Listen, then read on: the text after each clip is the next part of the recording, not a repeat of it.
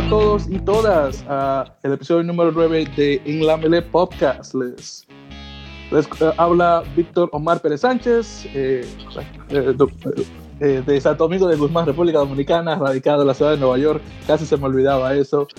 acompañándome, como siempre, mi copresentador Rafael Legadillo en el estado de California. ¿Cómo estás, Rafa?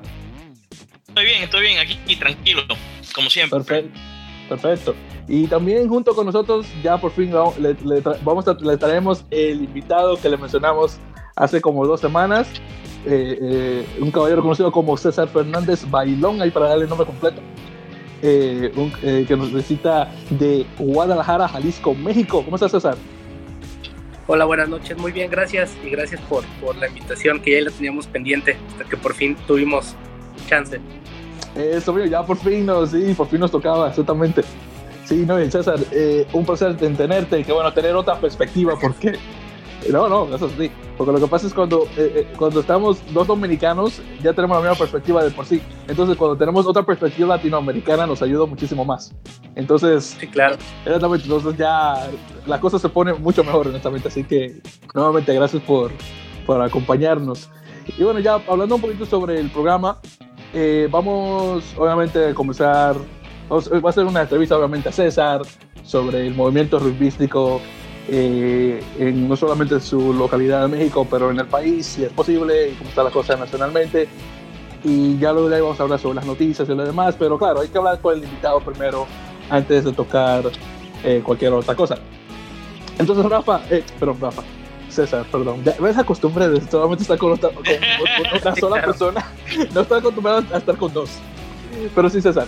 Eh, bueno, conversanos. Eh, ¿Cuál es tu historia eh, dentro de rugby? ¿Cómo entraste? ¿Cuál es tu club? ¿Tu posición? Tú sabes, las preguntas que siempre, que, siempre se preguntan la, gente que te oiga de rugby cuando se conocen. Claro, yo tengo 28 años. Este, yo llego al rugby a los 12. Mm. Este, joven? Sí, muy chico. Eh, sobre todo para alguien aquí en México antes no era tan común entrar tan chico a jugar. Pero yo empiezo a jugar porque mi papá era jugador de rugby aquí en ah. México. Ya veo. Sí. Bueno, nosotros vivimos en Guadalajara, pero yo soy de una ciudad que se llama Guanajuato, en el centro de México. Sí, del estado de León. Eh, eh, sí está, Guanajuato está como a 50 minutos de León, está cerca. Es una ciudad chica. Y el equipo de la Universidad de Guanajuato eh, es uno de los equipos más antiguos de la Liga Mexicana. Y mi papá era jugador ahí. estoy hablando de los finales de los 70s, 80s. ¡Wow!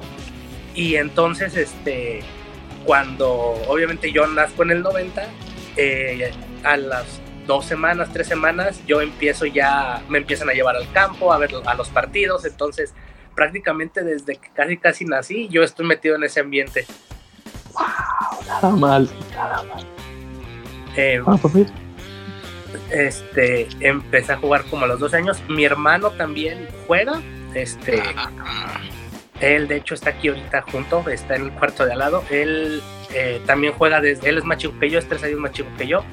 Él juega, él juega para él juega para la selección mexicana ahorita y este y, bueno los dos venimos desde muy chicos. Tengo tengo todos mis tíos hermanos de mi papá jugaron rugby con él. Este entonces vengo desde chico de una familia que siempre ha estado metido en ese ambiente y, y este mi primer equipo fue en Guanajuato, después estuve jugando allá hasta el 2011, después me vengo a jugar al club de aquí a, Guadalajara, del cual mi papá es el entrenador y fundador, junto con su hermano, mi tío. Entonces, este, ya desde el 2011 estamos jugando aquí en Guadalajara y ya voy, a, ya voy para 14, 15 años jugando. Wow, wow. Nada mal, nada mal. Y me decirte que, sí, y yo me decirte que eso para, para nosotros, para, porque creo que puedo también hablar por Rafael, para nosotros eso nos hace, nos hace muy eh, raro y sorprendente por el hecho de que rugby en, en nuestra parte de Latinoamérica eh, es, está nuevecito. Entonces, por ejemplo, si lo comparas con Estados Unidos, eh, que tiene una tradición mucho más larga de rugby, hay muchos jugadores en la selección y en clubes regulares en el país que no comenzaron a la edad que comenzaste tú, por ejemplo. Sí, claro. Entonces tú estás mucho más adelantado en, el, en, el, en, el, en ese desarrollo que ellos, aunque eh, el rugby en México no tiene la misma historia que tuvo en Estados Unidos a comparación. Sí. Obviamente siendo un, pa un, país de habla, de, de habla anglosajona. Obviamente Sí, claro. llegando de Inglaterra, usted lo puede imaginar. Sí. Así que tú, eh, para, para mí, y dime tú, y corrígeme si estoy mal, tu historia yo creo que es rara, que no es una cosa que mucha gente en México tiene, eh, no, no puede decir, oh, yo tengo desde 12 años que vengo, vengo jugando y, y entré a través de mis padres. Entonces tú eres una anomalía dentro del país, diría yo. Sí, sí, de hecho, eh, sí es raro. Cuando yo empecé a jugar, no había, no había divisiones sub 15, sub, no, no había nada de eso. Entonces éramos un grupo de amigos que se juntaba a entrenar y jugábamos cada dos o tres meses contra otros muchachos de otras ciudades que estaban en la misma situación que nosotros. Entonces, Wow. este, Wow. yo tengo mis amigos de Guanajuato que empezaron a jugar conmigo, todavía siguen jugando, entonces más o menos somos cinco o seis que vamos de la mano con esa, con esa, este, con todo ese, con ese, con ese periodo de tiempo. Eh, eh, mi hermano que es más chico pero empezó igual que yo, mis amigos de Guanajuato que tienen mi edad, nos conocemos desde que tenemos 3, 4 años y nos conocemos en un campo de rugby, jugando con los balones y entonces sí es una historia, sí es, sí es raro porque realmente el boom del rugby en México se da a partir del 2011 con los Juegos Panamericanos. Eh, los Juegos Panamericanos del 2011 fueron aquí en Guadalajara y fue la inclusión del rugby que cuando regresó al ciclo olímpico. Y a Mm, partir del 2011 se da el crecimiento, ahora sí que en explosión del rugby aquí, pero ya había gente que, había muchachos que estaban entrando a jugar a los 18, 19 años, eh, pero ya entraron y ya había divisiones, ya había torneos sub-19, ya, o sea, ya no les tocó el, todo el cambio del proceso. Entonces a nosotros nos tocó desde que no había con quién jugar y entrenábamos con el equipo mayor y a veces jugábamos con ellos muy chicos y este hasta ahora que ya tenemos competencias sub-19, sub-23, olimpiadas nacionales, selecciones menores, entonces sí nos ha tocado ver todo el proceso, este, como desde que nosotros no teníamos con quién jugar hasta ahora que hay torneos por todos lados. Mira eso. Increíble. Eh, Mira cómo desarrolla. Entonces, sí, que, que es, eh, mencionar, ahora que tú mencionas eh, sobre los Juegos eh, Panamericanos en Guadalajara 2011, eh, lo mejor que le pasó al, al juego fue eso, porque cuando entra Rugby a 7 al plantel olímpico de 2009, de ahí en adelante comienza a subir en la región a un nivel que si eso no hubiera ocurrido, se- seguro aún estuviera estancado, estancado como estaba antes. Sí, eso, eso claro. te lo, eso te lo puedo hasta garantizar. Así que lo mejor, la, y claro, la gente que juega rugby a 15 no, no, no quiere admitirlo, pero lo mejor que le pasó al juego fue rugby a 7 en, la- en las Olimpiadas. Sí, Sí. eso fue importante. Entonces eso fue extremadamente importante. Sí, de Entonces, hecho, perdón, como ejemplo, este, para el 2011 se construyó eh, un estadio de rugby aquí en Guadalajara para el... eh, luego les mandaré algunas fotos, pero es el estadio donde juego yo con mi club y juegan todos los equipos de aquí del estado, de la ciudad, en ese lugar. Entonces, Wow. este, y, y es algo raro porque hasta eso es raro aquí en, en cierto sentido porque en el estadio dice estadio de rugby, está pintado y dice estadio de rugby. Wow. Tiene sus, sus- tiene sus, sus H's fijas, no se quitan. Sí. entonces eso es muy raro. Creo que hasta, hasta el día de hoy es el único estadio de rugby del país. Y lo seguimos para eso. Se Sí. llama, se llama Estadio de Rugby Tla, Tlaquepaque. La que pague, sí. Wow, lo, lo encontré ahora en internet. Qué maravilla. Me, enc- me encanta. Muy bueno. Muy bonito. Y, y Nada es el mal. único- los otros, todos los clubes de aquí de Guadalajara, de mujeres, de sub-19, mayores, jugamos ahí los sábados. Este, nosotros entrenamos ahí, pero somos el único equipo que entrena ahí, pero todos los clubes jugamos ahí. Realmente no es un estadio de nosotros, sino es del, del, del rugby de Jalisco. Entonces, Wow. este, eso, eso fue, todo eso fue a raíz de los Juegos Panamericanos y de que, y de que como el rugby iba a ser aquí, en, en- en- nos iba a tocar el regreso del rugby, a partir de ahí, este, pues todos empezaron a trabajar, empezaron a salir equipos eh, por todos lados. Eso es un poquito de lo que yo creo que no estuvo tan bien. Creció mucho, pero creció descontrolado. Salieron equipos por todos lados que duraban un año y después se desaparecían mm. o mm, se descontroló todo el crecimiento, pero de ahí sobrevivieron muchos clubes que a la fecha ahorita conforman lo que es nuestra liga y nuestro sistema de competición, que igual si hay tiempo después este, les explico cómo funciona. Sí, por favor. Pero sí, sí nos ayudó muchísimo lo de, lo de los Panamericanos. Fue la explosión del rugby en México fue a partir de los, del 2011. ¡Wow! ¡Qué bueno! ¡Qué bonito! Ahora, te, voy a preguntar, ¿puedes decir que después de la, creación del estadio este de... Espérate, porque ahora no... Del el, el claquepaque, mío, que tengo esas palabras amerindias. No, no, no, puedo negar, no puedo negar que tengo descendencia negra, porque yo no sé pronunciar eso bien. no, no lo puedo negar que soy negro. No, pero honestamente, pero eh, ¿crees que con la creación de este, de este estadio eh, podemos decir que al son de hoy la cuna de rugby mexicano está en Guadalajara? No, no, no, no. No. Eh, no, no, no. La cuna de rugby de México es de la Ciudad de México. Ah, pues entonces siempre es el DF. Sí, sí, sí, ahí empezó. Realmente lo que pasó, lo que pasó con nosotros en Guadalajara fue que en el 2011 eh, empezó, empezó a crecer simplemente por el hecho de que aquí se iban a jugar. Si hubiera sido, yo creo que en Monterrey, eh, Monterrey es el que tendría el estadio, por ejemplo. Ahí en ese sentido es un poco de ah. suerte. Pero, pero no, el, rugby empezó en la Ciudad de México, este, por ahí de los 70 que empieza la liga, antes con los, los este, los, eh, los ingleses que trabajaban aquí en las minas y en las empresas, pero realmente los primeros clubes de México estaban en la Ciudad de México, algunos ya, de hecho creo que ya no existen los primeros clubes que empezaron el rugby en México, eh, pero, pero ellos empezaron en la Ciudad de México, el Club Reforma y todos esos clubes muy antiguos fueron los que empezaron a, jugar el primer rugby en México. Después empezaron, el primer equipo fuera de la Ciudad de México fue la Universidad de Guanajuato. Entonces, este, y ya a partir de ahí este, ha crecido muchísimo. Eh, ahora hay equipos hasta en Cancún, que es nuestro campeón nacional, está en Cancún. Este, Monterrey, Cruz, por todos lados, Baja California tenemos equipos. Entonces, pero no, no, no, el, el, realmente la cuna del rugby en México es la Ciudad de México, ahí, ahí se originó y de ahí empezó todo. ¿Sabes por qué? Pregunto porque eh, para eso, ahí para, coger un poquito el sur y hablar de Colombia. En Colombia, la cuna de rugby colombiano, por ejemplo, eh, eh, este Medellín, ni siquiera en Santa Fe de Bogotá. Entonces yo, entonces yo preguntaba porque me imaginaba tal vez es un equivalente, diría yo, porque tú te porque la mentalidad latinoamericana es que tú siempre dices que la capital está todo, porque la capital es la capital, siempre es el organismo económico de nuestros países.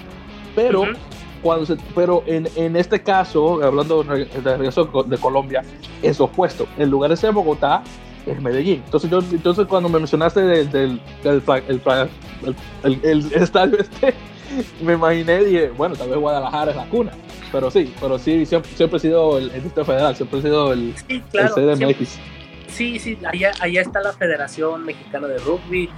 Sí, nosotros aquí en Guadalajara eh, no somos la cuna, pero somos una de las ciudades que eh, tiene de alguna manera más importancia.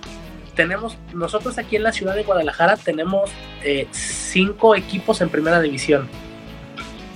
Nada, más en la ciudad. Sí, y tenemos cuatro femeniles y tenemos dos de sub 19. Entonces, este, eh, sí, sí, entonces sí tenemos muchos equipos. Eh, se aportan varios jugadores a, las selecciones, pero de eso ya decir que no, todo, todo, todo de la cuna, la cuna sí está en, el DF, pero sí somos una parte importante también de este lado, igual que las demás ciudades, aunque sí, sí nos favorece un poco que tengamos un poco más de, equipos, que tengamos un estadio, que tengamos una asociación estatal, eh, ese tipo de cosas te fortalecen como, como rugby a nivel zona. Nada más. Vamos, si quieres, si, quieres continuar, adelante. No, estoy escuchando eso. Eh, me, me, encanta oír eso. Wow. Pues no está, pues no está nada mal. Bueno, entonces ya hablando a nivel eh, nacional, eh, hablando específicamente de, de, la liga. Ajá. Eh, sí, porque de lo que recuerdo, porque yo siempre estoy revisando el, el Twitter de, de la, de, la, de, de la Federación, Mexicana de Rugby, exactamente del FM Rugby, creo que se llama, no recuerdo bien. Eh, FMRU, sí. Eso, eso, esa cosa. Entonces, estoy viendo que la liga está, está dividida eh, por zonas. Entonces, tiene que, que zona, zona occidental, zona sureste, algo así. Entonces, eh, entonces, dentro de eso, hay otras divisiones, así como División 1, 2, 3. Me imagino dependiendo del poderío de cada equipo en términos de, cómo juegan y eso. Entonces me imagino que hay ascenso y descenso, así como por ejemplo una liga de MX de fútbol de sí, Sí, este, mira, eh, nada más para un pequeño resumen, este, sí, la, bueno, la liga son, son, se compone por zonas, como ya, ya lo dijiste. Eh, sobre todo por el hecho de que, bueno, igual que en muchos países donde es amateur, pues no hay, no hay tanto eh, dinero para hacer viajes y para ese tipo de cosas. Entonces se busca, se busca eh, zonificar a los equipos para que sean menos gastos. Eh, si tenemos una zona en el occidente, que es la zona donde jugamos nosotros, tenemos la zona del centro, el DF, Puebla, este, el Estado de México, tenemos una zona en el norte, y tenemos una zona en el sur. Eh, esas cuatro zonas varía la cantidad de equipos que hay en cada zona. Eh, por ejemplo, y también la cantidad de divisiones. La única zona que tiene dos divisiones es la zona del centro. Eh, en el DF, lo que es la Ciudad de México, Puebla, Estado de México, sí tiene dos divisiones. Es división, le llaman fuerza, primera fuerza del centro, segunda fuerza del centro.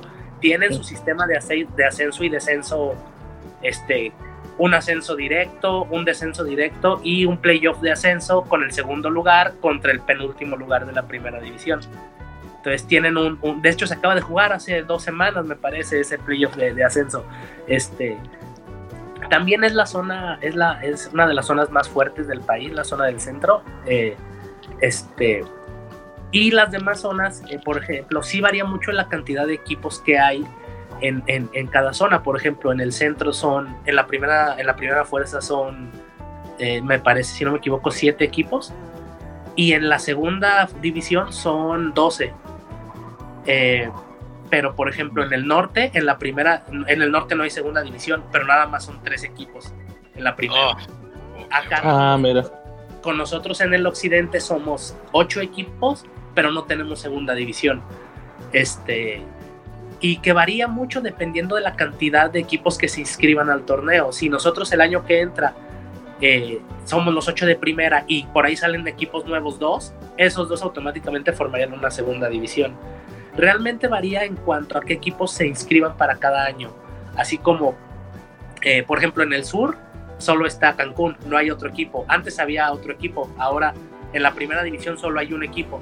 En la segunda división también nada más hay un equipo. Entonces, es un poco difícil en ese sentido porque este, hay equipos que, por ejemplo, en el centro juegan 12 partidos en una temporada y hay equipos en el sur que nada más juegan 4, por ejemplo.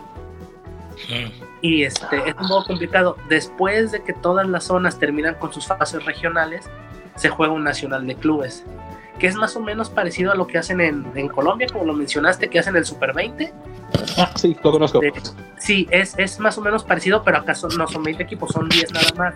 Entonces califican de cada una de las zonas.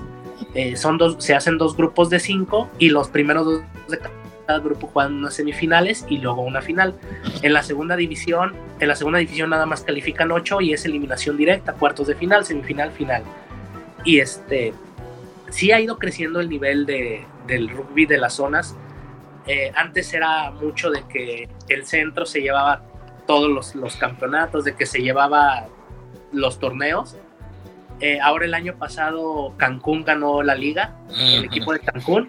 Sí es cierto, con, con, muchos jugadores argentinos que jugaron en la Urba, que jugaron en División 2 de la Urba. Entonces, este, sí, sí digo, eh, pero, pero el equipo que jugó con ellos la final, Jaguares, compitió bien, este, o sea, cada vez se, acorta un poquito más las distancias. Eh, ahorita estamos justamente en la fase nacional, vamos por la jornada 3 de la fase nacional, nos falta una jornada más y luego las semifinales y este, y, bueno, se han visto partidos mucho más parejos que en años pasados, este, y por ejemplo, el, el Cancún, que es el campeón actual, eh, perdió su primer juego del Nacional y era algo que no todos teníamos como, como pronosticado que lo fuera a perder. Entonces, sí se, sí se, se han acortado las distancias entre los equipos. Eh, todavía sigue habiendo mucha distancia entre, por ejemplo, equipos de primera y segunda o equipos este, a lo mejor del norte como Baja California a un equipo del centro, pues sí hay mucha diferencia, pero ahí vamos, ahí vamos esto, este, tenemos que ordenar un poquito más, creo yo, las competencias que sean un poco más competitivas y que no nada más, eh, no nada más sean competitivos para, para ciertos equipos, pero eso depende de cada zona también y de cada club. El centro tiene un torneo muy competitivo y hay otras zonas donde no lo tienen. Entonces a la hora de jugar un nacional eso juega en contra para el equipo que califique porque se juega con un nivel al que no está acostumbrado. Pero eso ya depende mucho de, también de cada equipo, de cada de los entrenadores, desarrollos y todo eso, pero más o menos a grandes rasgos así funciona nuestra liga. Tenemos una liga femenil que se juega, se juega a 10 jugadores, a 10, a 10 jugadoras. Todavía no estamos para jugar 15, nos falta para Oh, llegar wow. a 15 femenil. Eh, es, un, es un torneo este, igual por zonas. Este fin de semana, de hecho, es el Nacional Femenil, se juega la final nacional. Este, es al estilo de los siete, son dos días de torneo, se va a jugar en, el- en la Ciudad de México, lo van a transmitir por Facebook, este, y, y funciona igual. Ahí no hay segundas divisiones, solo hay primera división en todas las zonas, pero también el rugby femenil cada vez va creciendo más y este, sobre todo son las mujeres las que nos han dado los mejores resultados a nivel selección. Acaban de ir a un mundial el año pasado. Lo- sí, exactamente, sí lo recuerdo. Eh, le estaba mencionando a Rafael eh, que desafortunadamente no ganaron ningún juego y creo que tampoco ni, siquiera pusieron un ensayo. Creo Sí, que fue no. algo así. Siempre perdieron a cero, desafortunadamente. Sí, no, pero bueno, es parte del crecimiento. El rugby, Claro. femenil, en- el rugby femenil en México tiene 10 años o menos, un poco Ah, menos. bueno, Y digo, ya para tus 10 años que ya hayas ido a jugar un mundial, este, Es creo que sí es un- Ya independientemente de lo que haya pasado allá, que sabíamos, sabíamos este, a qué íbamos realmente, no, tampoco es como que se les recrimine a las muchachas que hayan perdido los partidos ni nada, ni mucho menos. pues, Pero, claro. este, pero, pero sí, este, sí, ya que te hayan llevado ahí, que hayan estado ahí, este sí es un paso muy grande. Y con los hombres, pues las medallas centroamericanas que han sido de los mejores logros o los preclasificatorios en Hong Kong y todo eso, pues ahí vamos. Pero sí, las mujeres son las que a nivel selección de Sevens nos han dado los mejores resultados a- al rugby mexicano. Mira, pues no tan. Bueno. Eso sí, lo que. y, y, y disculpa por poner el dedo en la llaga, pero una de las cosas que más nos gustaron a, a Rafael y a mí el año pasado, cuando tuvimos el, el Barbados Rugby Sevens, fue el hecho de que el único equipo que le pudo quitar un, un, un partido al equipo mexicano fue el equipo dominicano de Sí. mujeres. Sí, sí. Así que como dominicanos, eso, eso lo sentí, eso lo sentí mucho, honestamente. Claro, las chicas creo que llegaron como a cuarto o quinto lugar. Pero cuando vi que el equipo dominicano le ganó por dos puntos al equipo de México, un equipo mexicano que, como tú dices, tiene 10 años, a comparación del el, el- el equipo de, de chicas dominicanas, que, que, que tienen tal vez 3 o 4 años, nada que ver. Nada que Sí, ver. claro. De hecho, sí, vi, vi los partidos y, y yo la verdad me quedé muy sorprendido con el nivel de, de la, de- de la selección de, de la República Dominicana, porque realmente son equipos que nunca vemos, no sabemos. Eh, Ni siquiera nosotros sabíamos que somos dominicanos. sí, claro, me imagino. Entonces, yo de repente, normalmente ese tipo de torneos los me gusta verlos, si no los veo en vivo, los veo repetidos. Pero de repente yo cuando veo equipos de la zona así que compiten y te sacan partidos porque te juegan bien, sí te da un gusto porque es que bueno porque la zona se vuelve más competitiva. Entonces ya no es nada más, por ejemplo, nosotros México femenil, ya no es nada más preocuparnos por Trinidad y Tobago, por Jamaica, sino, ah, ¿sabes que Ahí viene la República Dominicana, ahí viene Guyana Francesa, ahí vienen selecciones que están creciendo y que en algún momento te van a competir y te van a ganar, como ya pasó ahora el año pasado. Ujú, exactamente. sí. Para que, para que mire cómo son las cosas. Te digo que. no. Nada más. Bueno, entonces.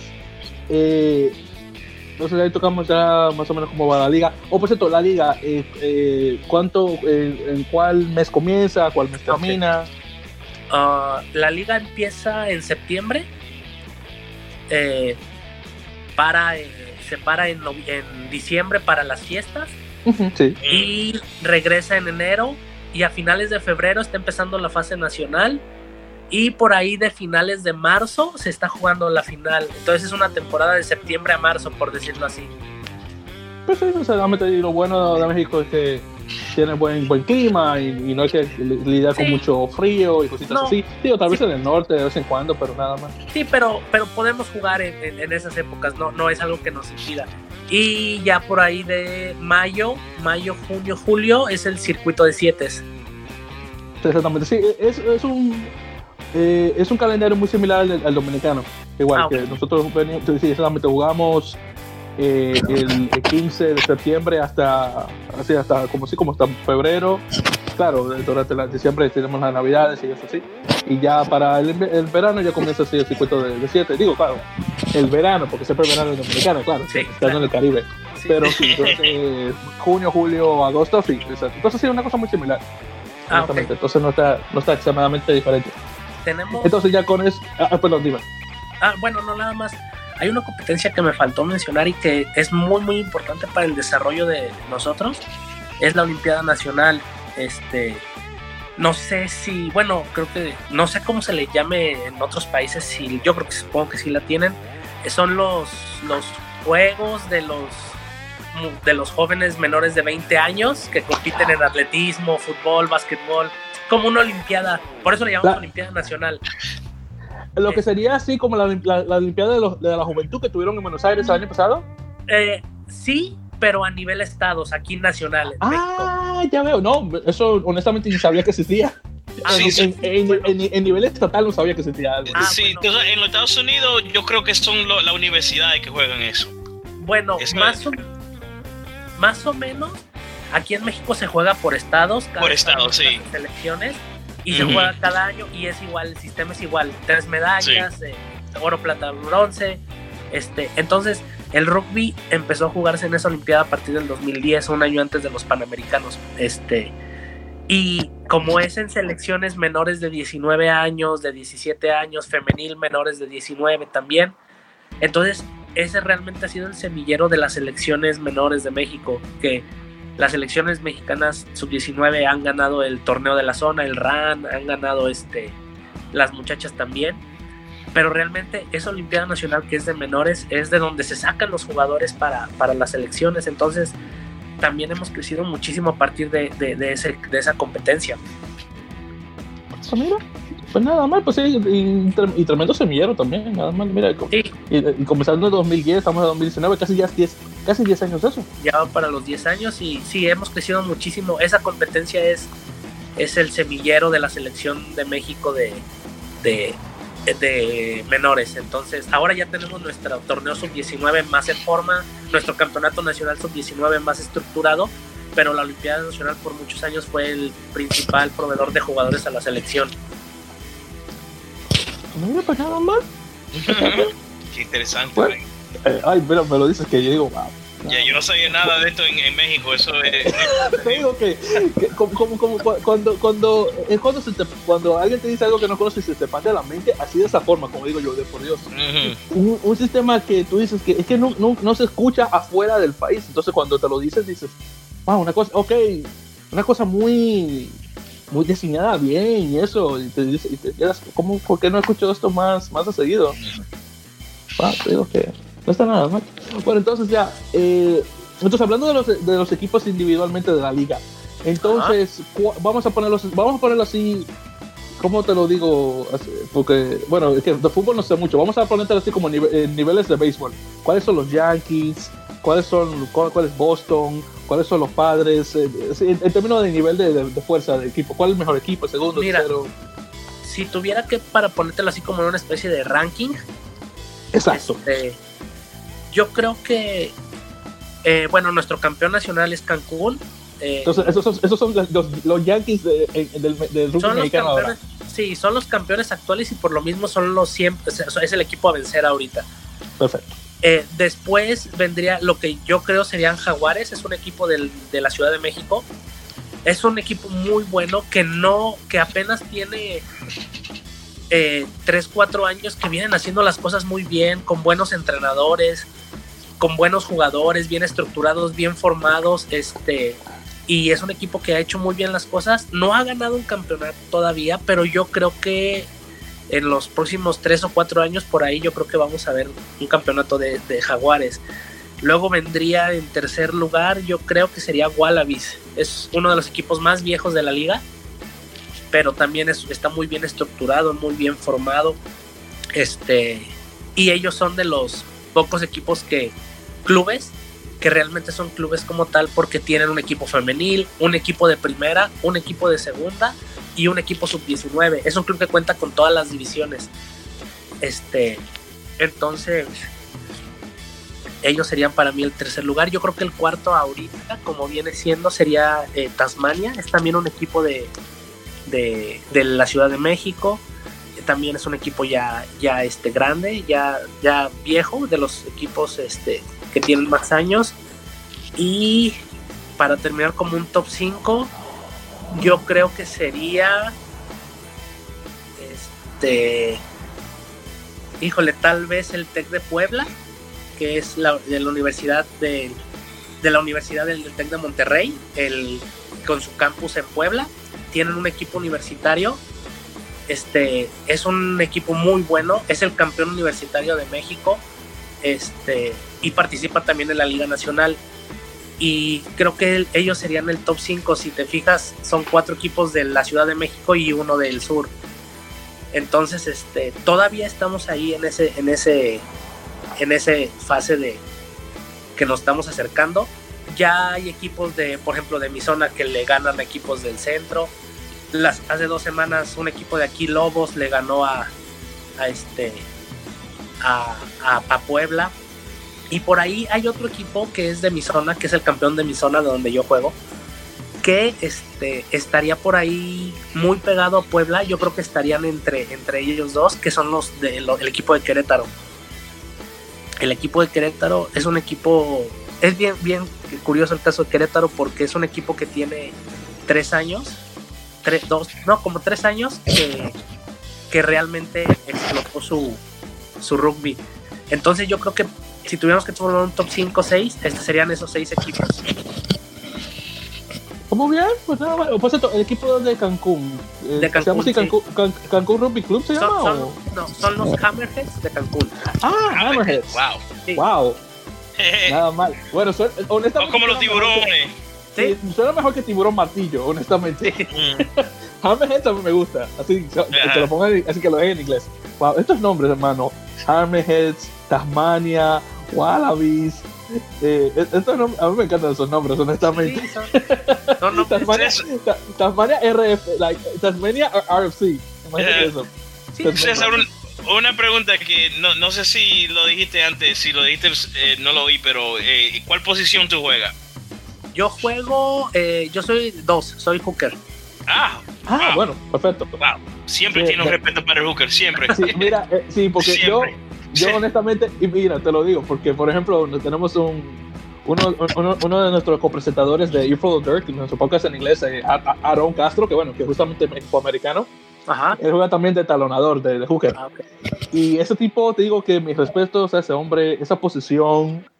Eh, te digo que los, los, los, tres delanteros, los dos pilares, el talonador, esas posiciones para mí yo la, es, es de, de, respetar, porque no todo el mundo puede jugarte bien de hooker.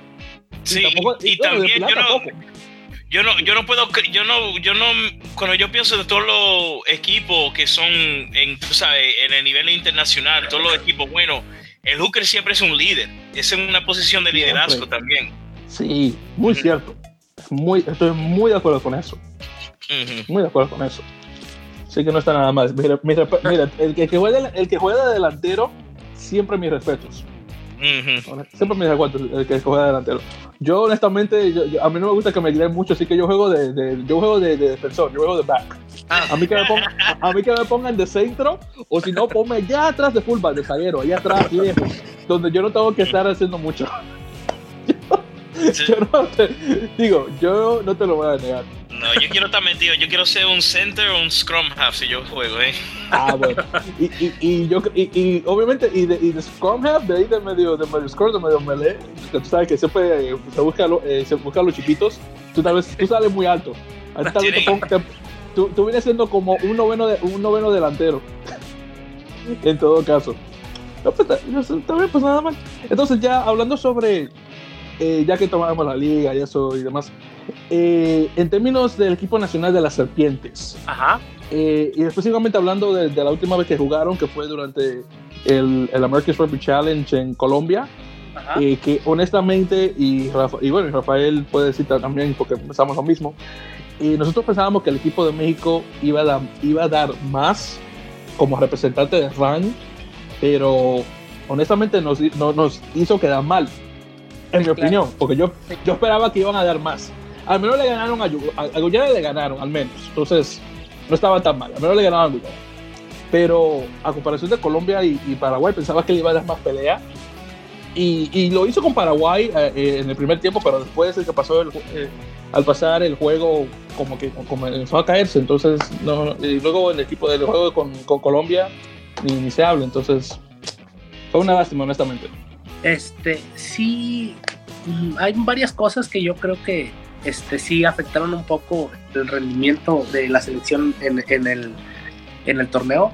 Conozco el proceso porque mi hermano fue al torneo, este, entonces de alguna manera estuve cerca del proceso desde que incluso él estaba allá platicando por contar, me decía, mira las cosas, este, eh, esto y, y, así, o sea, entonces eh, en las concentraciones y todo, pues somos hermanos, me platican muchas cosas y este, y, de alguna manera este, pude ver el proceso cerca del proceso de alguna manera. Aparte de mi hermano, eh, otro, otro, compañero, otro amigo de mi club también fue a ese torneo. Entonces, pues de alguna manera, este, lo que pasó fue que el, hubo un cambio eh, de muchos jugadores, un cambio no tanto de edad ni de generación, pero porque no, no, no había jugadores, había jugadores ya de, de, pues más o menos de un poquito de edad, no eran muchos, pero ya, ya estaban, no, no eran muchachos de 20 años, pues, por decirlo así.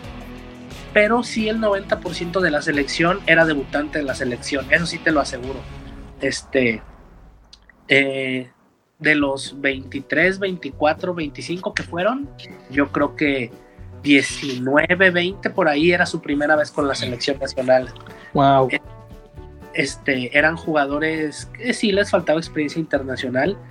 En, eh, yo a lo como lo vi, yo consideraba que el juego más difícil era con Paraguay, pero realmente cuando vi el partido con Paraguay no se me hizo tan complicado en el sentido de que yo no vi un Paraguay como lo había visto otras veces. Entonces, después vino el juego de Colombia, que si bien yo, yo o muchos por acá, sí esperábamos un juego complicado porque Colombia pues ha crecido muchísimo en, su juego y son físicamente muy grandes y muy fuertes pero tampoco nos esperábamos eh, un resultado tan abultado.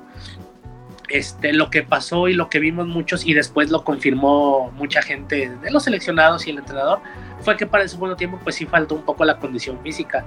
Eh, el jugar contra un equipo tan grande y, tan, y, que te demanda tanto en el físico como Colombia, que te pega mucho y que es muy grande, pues sí te va desgastando y en el segundo tiempo se notó mucho la diferencia de ir un 11-0 en el primer tiempo a un 45-0 como terminó este, o 48, no me acuerdo, pues sí, este, sí es un, sí, sí, sí afectó mucho la parte de la condición física.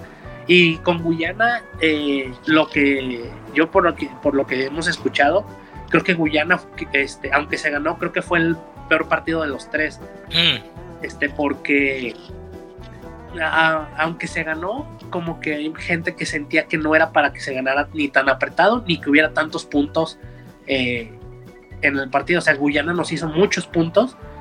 Y, este, aunque México lo sacó y pudo ganarlo y conservar la plaza en el torneo, pero sí fue por este, sí creo que fue el partido que con más mal de boca dejó a todos, porque conocemos a México, ya se le había ganado a Guyana, conocemos a Guyana, este no era un equipo que haya crecido tanto como para complicarnos tanto el partido, entonces a final de cuentas fue ahí como también un ejercicio de, de tal vez eh, estábamos un poquito sombrados, a lo mejor, por decirlo así, y, diciendo, y pensando tal vez, ¿sabes que a Guyana se le va a ganar más fácil? Y a final de cuentas fue todo lo contrario. Aunque se sacó, creo que fue el partido que más mal sabor de boca dejó. Aunque se haya ganado, este, creo que fue el, el más complicado de todos también.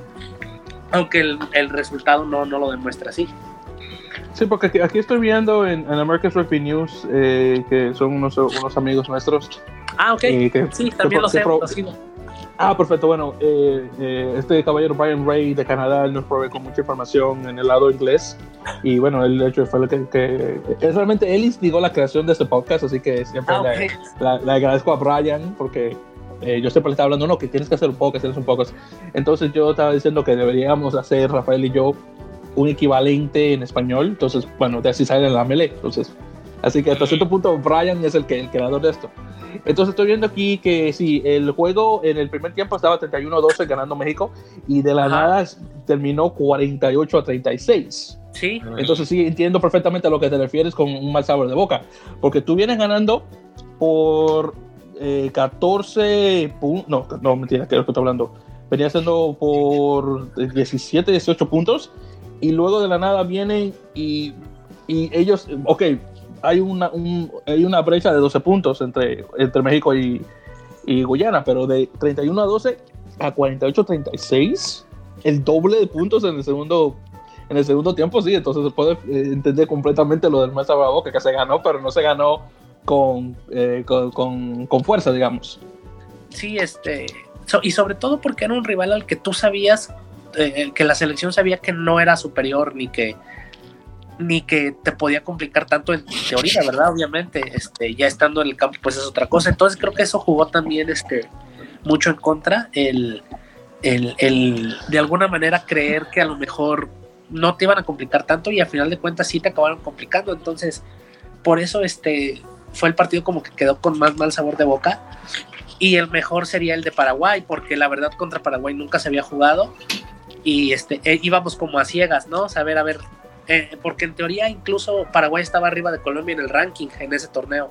Sí, cierto. Entonces, realmente íbamos como a ciegas, ¿no? Así como que, a ver, con Paraguay, ¿cómo nos van? No hemos jugado con ellos. Eh, con Colombia ya habíamos jugado en el 2003, no, ¿cuándo? 2015 me parece, una eliminatoria al Mundial. Sí, 2016. Eh, sí. Yo quiero decir, 2016, sí, yo creo. 2016 y habíamos perdido 29-11, me parece, algo así era una selección completamente diferente este, a la que fue el año pasado. Entonces, como que con Colombia teníamos ya un parámetro, este, pero con Paraguay no, íbamos a ciegas, este, y, resultó creo que el juego que mejor se jugó. Y, bueno, sí, sí por cierto, el juego terminó 45-36, pero si mal no recuerdo, cuando eh, ya cuando se terminó el primer tiempo quedó 19-12, creo que era. Sí, sí, sí, sí, iba muy parejo.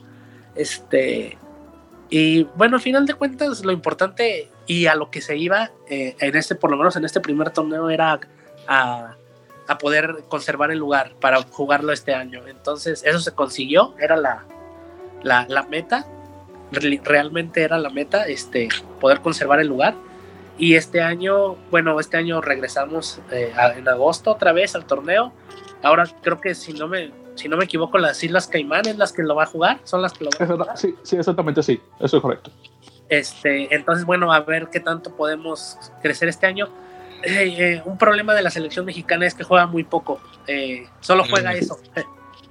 No juega en noviembre, no juega en junio, entonces, pues tenemos poca competencia, entonces llegamos como que la selección llega con cinco concentraciones cada fin de semana de dos días y es muy poco, entonces Vamos a ver cómo nos va. Eso, ahora, solamente porque estoy viendo aquí el, el listado de jugadores, ¿tu hermano es Carlos Fernández? Sí, así es. Perfecto, pues aquí sí, aquí lo estoy viendo que jugó en el, en el juego con Guyana. Ah, veo que tu hermano juega de, de cosas, de apertura. Sí, juega de 10, juega de, de, apertura, así es. Pues, pues nada mal, pues está bien. Entonces, digo, yo honestamente no, no me, le puse atención a su juego, así que no sé qué, qué tan buen jugador es, pero me imagino que si está en la selección, tiene que ser el mejor en su posición en el país. es uno, de los mejores de México, uno de los mejores de México. Sí, de, sí de, lo, de, los criollos tiene que ser el mejor, digo yo. Ah, no, pues está bien, entonces pues nada más. Entonces, ¿qué, qué, qué dice Carlos eh, al respecto sobre la, la, selección, cómo él ve el ambiente, eh, la, la, la, famosa cultura, como siempre dicen en el rugby? Ah, pues Mira, él es mucho igual, o sea, en el, en el, en el igual. Este, eh, él siempre ha sido muy buen jugador y siempre ha sido mejor jugador que yo. Este, entonces él, eh, él sí, e, él le ha tocado procesos de selección sub-19, fue a la gira de Argentina en el 2015 me parece, 2000, no, antes, 2012 por ahí. La selección sub-19 de México hizo una gira argentina y jugó contra algunos clubes de allá eh, de menores y él fue también. Entonces, este, pues él ha estado más metido en el ambiente de selecciones, le ha tocado más el, este, las concentraciones y todo eso. Y pues sí coincidimos en varias cosas que, que, pueden faltar, pero que son cosas que se pueden trabajar, obviamente, con el apoyo de todos. Ya si ustedes quisieran o estarían más interesados, pues ya podría incluso yo decirles que si ustedes gustan de en algún día tenerlo en invitado y que lo puedan hablar con él directamente, no hay ningún problema. Ah, perfecto, pues sí, claro, para tener un, un, seleccionado de México en el podcast, claro, por supuesto, y que les, estaría buenísimo. Que les pueda hablar más directamente de lo que se vive ya ahí y ya más este cómo lo ve él, que está en los procesos. Perfecto, pues está bien, pues ya, ya nos ponemos contacto con él al respecto. Si salimos con Carlos un día de estos, sí, sería, sería buenísimo. Pues está bien, entonces. Bueno, entonces ya eh, una, una, una, una, cuantas preguntitas más de antes de, de ya con los, otros, con los otros temas. Entonces, en la selección, en, en las serpientes, eh, en tu opinión, ¿cuáles serían, digo, claro, además de Carlos, obviamente, porque es tu hermano, ¿cuáles serían de los mejores jugadores? De los que tú podías decir, sabes que ese yo lo veo que jugando en Europa o en Estados Unidos en un futuro, por ejemplo. Eh, híjole, sí tenemos, hay muchos jugadores que sí están como por encima de. Eh, uno yo creo que es de los que más viene creciendo ahorita, es un, es, un jugador joven. Desconozco la edad si tendrá 21, 22 años, no, no sé bien o menos. Se llama Rodrigo Ripoll. Ah, he, escuchado, de él. nunca, no lo he visto jugar, pero sí he escuchado de él. Es, es, un muchacho de Querétaro que juega muy bien, juega de fullback y en las de selección de Sevens creo que ahora en los centroamericanos jugó de apertura. Este, pero juega muy bien, e-, es, un muchacho que tiene un futuro tremendo, que realmente, híjole, bueno, ya no sé qué pretensiones tenga de, ahora sí que de vida, pero obviamente pues en México a lo mejor no lo va a alcanzar, pero si, si quisiera él a lo mejor probar en otro lado, este sí tendría mucho para, para crecer, este, él sería uno hay otro muchacho que también juega en Querétaro que se llama Franco Guerrero. Este. que también muy buen jugador, muy rápido, este, tiene buen pie, buen, buena, buena eh, patea los palos. Y son, son, yo creo que ahorita, como que en prospecto, son dos de los mejores jugadores que tenemos a futuro, porque son muy jóvenes los dos. Todavía yo creo que este, le pueden dar a la selección 6, 7 años y y este y son de los mejores jugadores que tenemos ahorita. Son este son dos muchachos que juegan en el mismo club. Y, pues sí yo creo que ahorita serían ellos este nuestro top ahorita en, este momento. Nada mal entonces hay tú también otros jugadores a la selección de que yo conozco por ejemplo digo de, conocerlos no personal pero que conozco sus nombres de los pocos por ejemplo eh, Carlos Fleckman. Hombre Marcos Fleckman. Marcos Marcos, perdón. Sí, primera línea, grandote, fuerte. este, sí, ahorita ha estado un poquito fuera de actividad, pero eh, tuvo por ahí este unas pues, cosas personales, este, pero sí, buen jugador, este, fuerte. Y juega, me parece que juega Rugby League, o jugaba Rugby League también. sí, sí en, sí, en el equipo de Boston, sí, en, ah, exactamente, en la, la, liga amateur en Estados Unidos, sí. Yo con eh, Fleckman me sorprendió porque el hecho de que es mexicano y es judío, y tú sabes que la población judía mexicana es muy pequeñita a comparación de, bueno, en Estados Unidos, él resalta mucho. Entonces cuando escuché que un Marcos Fleckman, yo me imaginaba, tipo, tiene que ser también argentino, que es judío. Y cuando me dijeron que era mexicano, dije, ¿qué? Entonces ahí como que me sorprende el tipo como que... Es tanto sí, yo compré, tengo, yo tengo una camiseta del equipo mexicano de, de, Serpientes y atrás dice Flegman 1 Serpientes México. Ah, Así que le puse, el, le puse el apellido del tipo solamente por ah. eso. Sí, este, sí, buen jugador, buen jugador. Esperemos que, que pronto pueda regresar porque le aporta mucho a la selección. Eh, sobre todo porque, bueno, físicamente está muy, muy, muy fuerte. Entonces, este, ojalá que pronto lo tengamos de regreso este, por acá en la, en la selección. Nos ayuda mucho. Ah, pues. Entonces, ¿qué pasa? ¿Qué se ha dado de Agustín Sánchez? Hace mucho que no escucho a ese caballero. Agustín Sánchez, lo último que supe el año pasado, el año pasado no, hace dos años, en el juego contra Estados Unidos en Puebla, se rompieron los ligamentos cruzados. Eh, solo en una jugada eh, eh, en un, pisó y se, lesionó. Ah. Este regresó, lo operaron, regresó bien, jugó, fue campeón el año pasado con Cancún, él fue en Cancún. Este, fue campeón el año pasado. Este, y ahorita, pues ahorita yo lo que vi de estos juegos que, han pasado del Nacional está jugando, está, está, y se le ve bien. No sé si en algún momento él eh, pretenda volver a las elecciones, porque si él pretende volver es un, llamado seguro, porque este, yo creo que tiene el mejor pie que tenemos ahorita aquí en México. Sí, yo lo vi jugar justamente en ese juego con Estados Unidos y el, de y el, de, primero de Colombia. Y, me sorprendió el hecho de que, eh, porque honestamente no sabía que había una población rugbyista argentina en México y él, es argentino. Entonces, aunque seguro si él se queda callado pasa por mexicano. Pero obviamente se le, se le nota el che del acento, eso, está más que sí, Eso, eso no se niega. Eh, pero me sorprendió, sí, de los muchos argentinos que están jugando rugby en México. Yo ni me lo imaginaba. Sí, tenemos varios, sobre todo en el, sobre todo en Cancún, en el sur es donde más tenemos. Este, no te voy a decir que son los que, no te voy a decir que es un equipo de 15 extranjeros, pero sí deben de tener unos 4 o 5 argentinos de muy buen nivel. Pero entonces ya un último caballero ya por mencionar, porque salió en la televisión y todo, Gonzalo Pons. Sí, el menos, el menos, este, así le decimos acá, este, él, eh, bueno, yo, él es de los que yo empecé a jugar a la, eh, edad de, bueno, pero jugamos un 19 y yo ya me lo topaba él jugando, entonces también tiene ya, ya tiene bastante recorrido. Este, donde el otro día lo platicaba con mi hermano, donde nosotros, o bueno, yo noté un que subió muchísimo su juego. Él se fue a jugar en un tiempo a Nueva Zelanda este, estuvo unos meses allá y cuando regresó de jugar allá, creo que se fue en el 2013, no, 2011, no me acuerdo.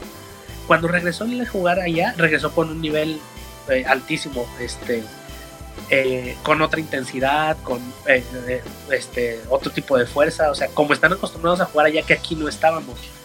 Este, él es un muy buen jugador también. Este, eh, ahorita ha estado un poquito alejado de la selección de 15, ha estado más metido al 7 este, y ha estado un poquito inactivo en la liga. No, no ha estado tan activo en la liga porque él este, tiene su equipo en el DF y no estuvo jugando tanto, pero, pero bueno, él ahora que salió en televisión y todo ese, este, todo ese tipo de cosas, pero yo espero que, y yo creo en general eh, la comunidad del rugby espera que pueda igual que tenga pretensiones de seguir siendo seleccionado, de seguir jugando, pues son jugadores que aportan mucho y que te ayudan mucho porque este, por la calidad de juego y por su intensidad y todo eso, y sobre todo por, también por el liderazgo, porque es gente que ya lleva, él ha jugado el Sevens de Hong Kong, ha jugado centroamericanos, eh, ha jugado bastantes panamericanos, entonces es de los de más experiencia tiene, a pesar de que no es tan grande. Exactamente, y eso, y eso y él, creo que el primer jugador mexicano que yo llegué a, conocerlo por nombre fue él. Porque, vamos a ser honestos, un tipo alto, rubio, un güero de esos, es resalta en México. Sí, no es común. Entonces, exactamente, él no es común. Entonces, él, como, como dice en inglés, él, él, él, sticks out like a sore thumb. Entonces, de esa forma, es decir, como que, que sobresale así como un sería como un, resalta como un pulgar eh, dolido, sería la traducción en español. El caso es que él resalta demasiado, siendo blanco. Entonces, él, eh, honestamente me sorprendió. Y a mí porque también le dicen el Thor mexicano, que honestamente él, pasa por nórdico, honestamente. Entonces, sí, ya todo, todo eso, bueno, de los apodos y todo eso, se vino ya más a, a razón de cuando él salió en la televisión. Este, pero que de alguna manera, y antes en una edición anterior del mismo programa estuvo Pascal, que también era jugador de rugby cuando entró ahí. Este, Este. ¿Es eh, Pascal Nadaú? Sí, sí, él. Él, y de alguna manera te da un poco de. Bueno, al rugby como deporte le da este. Hace que más gente se interese porque realmente. Este. Luego, bueno, uno, mucha gente que no los conoce los ve en la tele y, y ya pues que juegan rugby y mucha gente empieza a buscar qué es y se empieza a interesar y le da promoción, a lo mejor sin quererlo tanto, pero por ahí nos alcanza un poquito de, eh, al rugby mexicano nos alcanza un poquito de, ayuda de lo que ellos nos, nos dieron ahí en, el programa donde estuvieron. Por cierto, ahora hablando de Pascal, ¿sabes de dónde es la familia de él? Se ha pedido Nadaud, me suena como, creo que tal vez el Medio Oriente. La verdad desconozco, ahí sí no te sabría decir. Él tiene un, tiene un, eh, como una entrevista, un documental que le hicieron, está en internet, y me parece que ahí lo menciona, pero yo la ah. verdad no, me acuerdo. Este, luego se los paso para que lo vean. Duran 20 minutos, entonces para ahí este ahí dice, pero la verdad yo no recuerdo.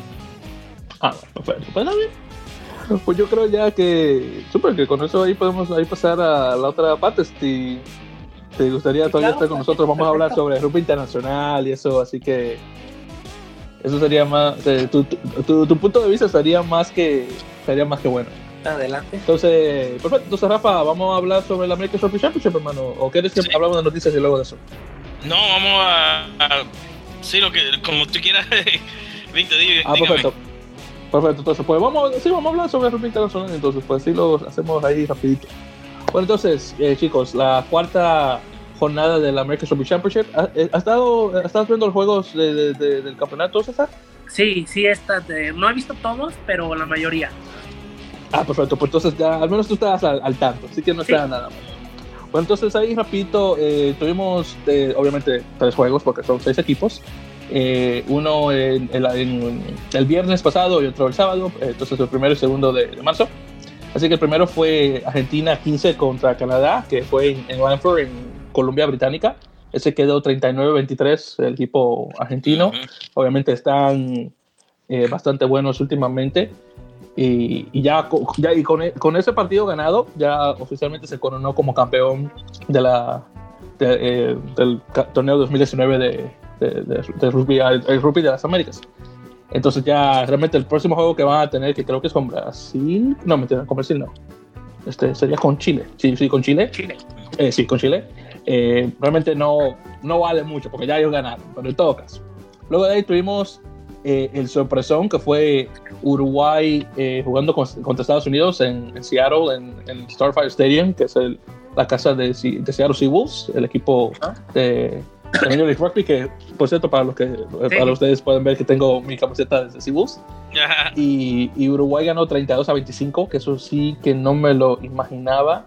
Eh, honestamente pensaba que el equipo eh, estadounidense, bueno, gringo, porque estamos entre nosotros, el equipo gringo, iba a, iba a dar más, porque obviamente tenía sus, algunos de sus jugadores eh, que juegan en Europa en la selección, y no sé qué pasó. Yo, bueno, bueno, mentira, yo sí sé.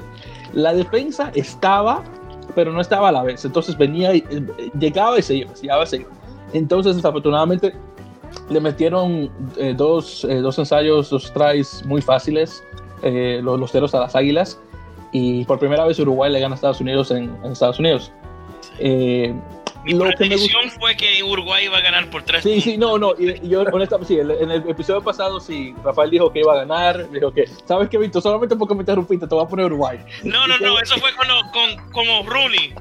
Eso ah, no, sí, sí, sí. No, no, sí, sí, la, lo fue con Rooney, ¿verdad? Entonces, eso, eso ya lo vamos a tocar un ratito más. Pero, ¿sabes qué?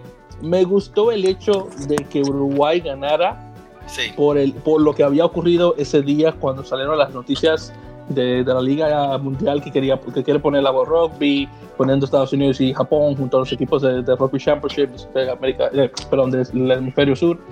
Entonces, el hecho de que el equipo uruguayo le ganó al equipo estadounidense que tenía una plaza directa a la liga, eso obviamente hizo pensar a la gente, oye, eh, tú estás poniendo a Estados Unidos en la liga solamente por dinero, pero ya sabes de antemano que los equipos, los, equipos sudamericanos ya están dando pelea. Mira Brasil, por ejemplo, la semana pasada, eh, o la semana anterior, perdón, antes del torneo del juego este, y mira que pelean contra Uruguay en su casa, encima de eso. Entonces, a mí me dolió, obviamente siendo hincha de, las águilas de los gringos, como, como, como, mi segundo país que es, pero como, como latinoamericano que soy, obviamente mi, mi, alianza está dividida entre, el país donde resido, pero mis hermanos, pero mis hermanos de la región. Entonces, realmente el, el, el, que gane, honestamente, el que gane debería eh, eh, debería alegrarme, pero en todo caso no, honestamente no. Pero qué bueno que ganó el equipo uruguayo. Se merecía, se merecía la victoria. eso no se, eso no se lo voy a quitar. Y ya finalmente después tuvimos a Brasil contra, contra Chile, que estaban jugando en, en eh, Jundiaí, creo que se pronuncia en, creo que se pronuncia en portugués de esa forma. Ganaron 15 a 10. sí, los brasileños ganaron, pero no fue con con el poderío que yo me imaginaba de un equipo que le dio una tremenda pelea con, con la melee, con el Scrum a Estados Unidos. Así que eh, ah, ganaron, pero nuevamente con mal sabor de boca, así como el juego que de Guyana con México. Entonces, así mismo. Y bueno, entonces estos fueron los juegos de la semana pasada. Ahora, eh, de, esta, de, semana, del 8 y el 9 de marzo, tenemos primero el viernes Estados Unidos contra Canadá, jugando también en Seattle. Eh, yo me imagino que el equipo estadounidense va a ganar eso porque Canadá está. Sí, eh, viene a la baja. Oh, pero por Dios, es increíble. Un equipo con un, un historial tan bueno, no solamente en la Copa Mundial, pero en el rugby internacional eh, en los 80s, 90s, 2000, pero llega esta década de los, de los 2010 y comienza a bajar, que es increíble. No sé, no, no, es que no entiendo. Pero bueno, eh, tal vez más que nada es el hecho de que eh, el rugby internacional solamente acaba de llegar este año con la creación de las fechas de Toronto en Major League Rugby. Ajá. Eh, pero, y, claro, ellos tienen sus jugadores también en Europa, pero que, que son pocos, honestamente, a comparación de Estados Unidos. Pero sí, Canadá, me, no sé. Porque, lo que, porque un Canadá bueno significa que, significa que Estados Unidos tiene que siempre andar eh, al pendiente de, todo. Pero ahora que Estados Unidos está en el número uno y Canadá está en el número dos, entonces el sábado tenemos a Chile contra eh, Argentina, que está jugando en Santiago. Eh, obviamente Argentina va a ganar eso. Eso, Es, eso que ni se diga. Y ya después al final tenemos a Uruguay contra Brasil. ¿Y tú sabes qué? Yo creo que ese va a ser el mejor juego de la semana. ¿Sabes, ¿Sabes qué? Sí. Porque después de lo que ocurrió, eh, Brasil pierde por 5 puntos a Estados Unidos. Luego Uruguay le gana a Estados Unidos por igual 5 puntos. Sí, sí, sí, creo que son 5 puntos. Entonces ahora están jugando ellos en el estado de Charrúa, en, Montevideo.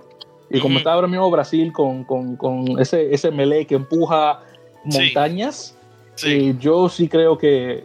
Yo sí creo que sí. Sí. Yo sí creo que sí. Así que yo honestamente tengo que darle el, el, la, la, victoria a, los Teros porque están jugando en casa y obviamente siempre cuando ellos juegan en casa y más en el estado de Charúa, cuando se llena de gente, ellos siempre empujan bien. Pero es posible que los brasileños vengan y hagan algún truco y vengan a ganar. Entonces ahí todo depende. Ahí veremos qué tal. Pero díganme ustedes, ahí en ese, en ese juego, ¿a quién más o menos le, damos la victoria? Yo le voy a hacer a Uruguay.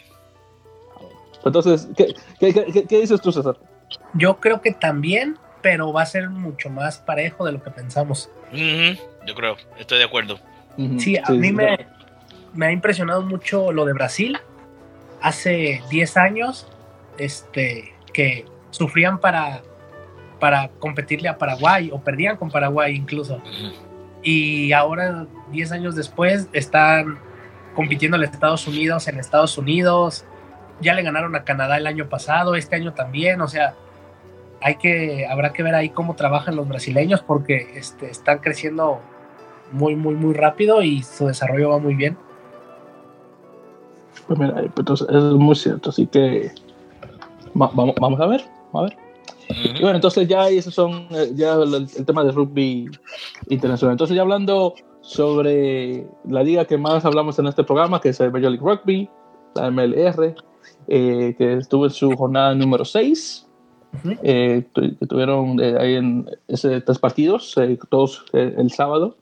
primero tenemos a Houston Sabercats, que recibió a Robin New York, un equipo local. Eh, Rooney gana 35 a 8. Eh, obviamente estoy muy feliz de eso. Sí.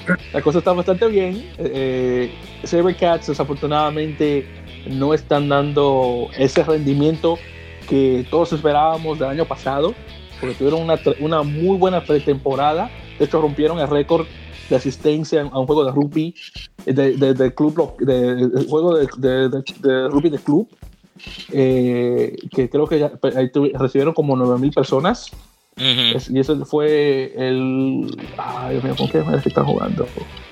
yo creo que era yo creo que era eh, Seattle Saracens creo que estaba jugando ese, día no recuerdo creo, creo que sí eh, y bueno ese juego estuvo buenísimo y de ahí luego lo que pasó en la temporada de 2018 ahora, no sé, honestamente el equipo de Houston no, no está subiendo como debería. Eh, sí le ganaron a, a, Austin, porque Austin Elite está igualito así como que arrastrándose, eh, pero... Eh, debería estar feliz porque, porque mi, equipo local obviamente ganó, pero me hubiera gustado que Houston hubiera dado un poquito más de pelea, en otras palabras. Entonces, eh, después ahí tenemos a Glendale Raptors, que recibió al equipo de Toronto, de Toronto Arrows, a fecha de En la nieve. En la, eh, sí, exactamente, sí, porque sí, dos juegos en sí, dos juegos en la nieve. Exactamente. Entonces, ese juego quedó 22 a 0. Y me sorprendió de lo más. Yo pensaba que Toronto al menos iba a poner los tres puntos. Sí. Al menos para, para romper el, para, o, sí, o algo para romper el cero, pero no. Me, mira, eh, y entonces tú, yo me, entonces me sorprende porque Toronto es, es, que de, de, todas las partes, de todas las ciudades en esa sección de, de, la provincia de Ontario recibe muchísima nieve. Entonces yo estoy, yo estoy imaginándome, bueno, ellos están acostumbrados a estas condiciones, así que eso no es una cosa del otro mundo. Ok, ellos tenían también eh, eh, sus jugadores de, neozelandeses y, y, sus jugadores uruguayos estaban con, con la selección. Entonces todos los que estaban jugando ahí eran de la provincia, eran de Ontario. Y no, perdieron por ser, y perdieron a ser. Wow, digo que. Y después el equipo que, que, no está acostumbrado a esa condición, el, el, de Nueva Orleans, fue a Utah en la nieve y, ganó. y ganó 21 a 19. sí. Está buenísimo. Ganaron por dos puntos, pero ganaron. Pero ganaron. Y fue un, un juego muy bueno. Eso, entonces el equipo de Utah estaba ganando y de la nada vino a perder. Entonces, mira ahí. Ahora, eh, por, eh, cierto, César, eh, ¿viste alguno de estos juegos de casualidad? Vi el de eh, Glendale. Oh, perfecto. Y, Toronto. Y, este, y vi, vi un poquito del de Austin, porque no los pude ver todos. Pero este sí, y vi por ahí un resumen de, en general de los tres. Pero ah, sí, creo que no sé a los, o, cómo lo vean, a lo que es, por ejemplo, Toronto, que si bien no, no va tan mal, o sea, va y va más o menos, pero creo que les empieza, o por lo menos les está costando un poco esto de acostumbrarse a, a, una liga de la que juegas cada semana, tal vez, y en la que tienes que entrenar todos los días. Creo que para muchos sí es algo nuevo. Por ejemplo, a lo mejor, no sé, los uruguayos que están jugando por allá, eh, alguno que otro chileno o incluso para algunos mismos canadienses que no están tan acostumbrados, creo que también puede pasar un poquito por ahí que estén, que, estén teniendo problemas con eso. Exactamente. Y, bueno, hablando específicamente de Major League Rugby, eh, ¿tú comenzaste a ver la liga este año o el año pasado cuando comenzó? No, desde el año anterior cuando empezó. Ah, perfecto. sí, el, el, año pasado antes de que empezara, eh, escribimos algo sobre la liga en el blog eh, que sí, por cierto, que sí, que no, perdón, que discúlpame, que sí, no, había mencionado que sí, que César, y creo que también tu hermano está, es parte de eso. Eh, sí, tienen un blog, eh, se llama eh, Radio Rugby México, no sé cómo no mencioné eso al principio de, de la Sí, tenemos que mencionar eso. Exacto, hay que mencionarlo, claro, porque obviamente hay que hacerle, hay, hay que pasar la voz. Eh, entonces, donde me imagino que ustedes hablan de rugby, no solamente México, pero en general, ¿correcto? Sí, tratamos de... Eso empezó en el 2011 teníamos antes cuando empezamos un podcast también, pero luego por falta de tiempo lo dejamos de hacer. Pero este, tenemos una página, un blog, tenemos la página de Facebook, que es realmente donde pues tenemos ahora sí que toda la base de los seguidores, andamos por ahí de los 6000. Wow, este, normal. Y, y, realmente lo que tratamos es, yo siempre he dicho, y, y, lo pongo mucho como ejemplo el rugby de Colombia, antes el rugby de Colombia lo pasaban por YouTube, ahora creo que ya no. Este, y yo les decía mucho que Colombia hacía mucho ver sus partidos, sus juegos como si fueran profesionales, o árbitros uniformados, eh, una transmisión buena. Entonces dije, mientras podamos hacer este tipo de cosas, creo que va a ser más atractivo para la gente. Entonces lo que tratamos de hacer nosotros en, la página, en el blog, es tratar de hacer ver al rugby mexicano lo más profesional posible, en el sentido de llevar noticias cada semana, de subir los resultados, de subir estadísticas, noticias. Y bueno, no sé si tal vez por ahí este, lo han revisado, la página de Facebook. A nosotros nos gusta mucho el rugby de desarrollo.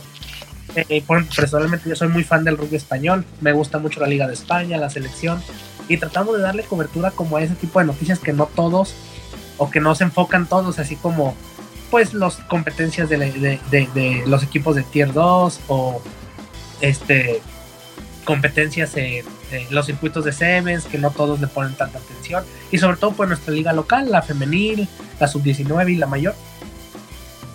Pues, pues, nada mal, pues sí. Yo te voy a ser honesto, no, no, he revisado después de la última vez que hablamos.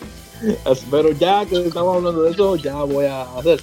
Y pues ahora que mencionas la, la Liga Española, obviamente eh, no, desafortunadamente no, no, vamos a poder hablar mucho de eso hoy porque ahora mismo está en proceso por, lo, por el Rugby Europe Championship y no regresa sino hasta el 24 de, de marzo. Eh, pero eh, ¿tienes algún equipo que, que sigues en la, Liga Heineken? Que, ¿Te puedes decir que es tu favorito? Me gusta mucho y, y, y, desde que los vi a jugar apenas este año porque acaban de ascender son de los, los de Burgos, los aparejadores. Ah, ah aparejadores de Burgos, el Hugo, el Hugo Colina Clinic. Sí, este, porque la verdad me llama mucho la atención que acaban de ascender y juegan tan bien y no están de culeros. Si no, no son el último lugar de la tabla, entonces dije, en un rugby tan amateur eh, eh, media, medianamente amateur como el español, dije que un equipo recién ascendido esté peleando ahí a la mitad. Y, y, me, llama mucho la atención este ese equipo y, me gusta cómo juegan. Pues, pues, está mal. Sí, eh, y honestamente, yo sigo la liga y digo, y digo lo mismo, que no, no me esperaba que ellos a tener un, un, un, juego de ese nivel acabado de subir de, de, de División de Honor 2. Entonces eso, también me sorprende. Porque ahora mismo de último lugar está Guernica. Sí. Sí, sí, Guernica. Sí, Guernica está de último lugar ahora mismo. Que, bueno, honestamente, de, los equipos vascos, el único que yo seguía con, eh, con, mucho, con mucho fervor, que bajó fue el Quecho. Ese, ese, ese fue mi primer equipo. Pero el equipo ahora mismo que yo les estoy viendo es a, Alcobendas, porque tengo una prima mía que vive en Alcobendas. Ah, ok. Entonces, entonces como yo vivo por esos lados, yo le voy a Sanitas. Sí, sí de hecho, me eh, gusta, me gusta mucho la guía. Tengo, tengo mi, mi, guía, de hecho, aquí está. Ah, mira, nada mal. Entonces, este, sí, entonces, este, eh, ahí, ahí trato de ver por lo menos un juego eh, a la semana, el que sube la, la página de YouTube de la federación y sí. pues ahí tratamos de darle eh, difusión a todo eso. Ah, no, perfecto, pues está bien, nada mal. Sí, sí, entonces, y, además los juegos también que tienen de, de la Copa de Rey, en, particularmente de la, de la, final, porque si, si es la final entre los dos equipos de Valladolid, cuando estaba jugando el BRAC con, con El Salvador, y, y, en particular la de hace dos años cuando fue el Rey que se llenó de 26 mil personas, el, creo que fue el Pepe Rojo o el, o el Zorrilla, uno de esos dos estadios. El Zorrilla, el del Valladolid. sí. el Zorrilla, exactamente, es el del Valladolid, que, que el equipo de fútbol. Eso fue, wow, que nunca había pasado en España una cosa así. Sí. Y el Rey, encima de eso, el Rey también estaba presente. Sí, sí, sí, ahí está, entonces sí. Les va bien. Eso fue, mira, sí, sí, no, estaba buenísimo. Pues también, pues mira, que, que ya ahí que, que, caímos que teníamos eso en común. Porque Rafael no, no, honestamente no sabe mucho y ahora está comenzando a seguir, está comenzando a seguir la liga ahora. Entonces, bueno, qué decir, pero como te digo, el, el Alcobendas ese, ese preferido de mi equipo. Y lo sigo más que nada porque eh, tienen, no sé si conoces a, a, Bra a Bracklin Later, que juega de sí. en, la, en la selección. Bueno, él estaba en Gecho entonces, de que hecho se fue a, Alcobendas. Entonces, yo lo seguía a él hasta cierto punto. Porque ah, el primer jugador que me gustó es el jugador neozelandés que juega a la selección española. Entonces, que, que me da risa honestamente ahora que lo estoy, me, pongo a pensar en eso, pero, pero sí. League, porque, entonces me, gusta el hecho que también le dicen League Latter y eso me mata la risa. porque sabiendo inglés, pronunciándolo de esa forma, me mata la risa. y yo siempre he dicho que los narradores españoles de rugby son lo mejor del mundo porque los escuchas. Ah, sí, estoy de acuerdo. Sí, los términos que son sus términos como afrancesados del rugby. Eso, sí, eso. Muy cierto. Sí, sí, sí, o sea, yo siempre he dicho que este, suena muy elegante el ensayo, el avant y todas esas palabras. El avant. Oh, la, este, el, el, el line es la tus, la tus. La tus, sí, sí. La tus. Cuando, cuando juega la selección y los, y los escuchas narrar a la selección y cómo se emocionan y cómo gritan y cómo Sí, para mí es muy divertido. Solo... A mí me encanta. Eso sí, lo único que tengo, tengo que decirte es que tenemos que buscarle un, un, un cosa, un, un, una palabra en español para, referir, para referirnos al mall. Es increíble. tenemos para la mele esto y lo otro, pero no tenemos para el mole. que poner, yo estaba pensando la mole, poniendo que la mole, la mole, pero entonces te pones a pensar en el mole de, México, entonces nada que ver. Entonces, entonces nada que ver. Entonces uno confunde la mele con la, con la mole, entonces nada, sí, sí. nada que ver. Para mí que entonces el término de si le al mole, la mole, no, no, yo no ningún problema con eso. Entonces, entonces ya continuando ya con, con la, la, jornada número 7 de, de, de la MLR, eh, teniendo que van a tener juegos el 9 y 10 de marzo. Tenemos primero a Glendale Raptors eh, recibiendo a Austin Elite. Glendale me imagino que va a ganar eso lo más probable, cómo está la cosa con Austin, a menos que Rafa me diga lo contrario. ¿De qué? lo estaba siquiera poner atención. no, no, no, no, contrario. no, no, no, no, hablando de Glendale contra Austin, que Glendale seguro va a ganar eso. sí, eso es claro. Yo no, eso ni me lo pregunte, que es, sí, eso, ya, eso, ya, está respondido. Sí. Pues, después de ahí tenemos a Utah Warriors, el equipo de Utah jugando con el equipo local, el Rugby United New York.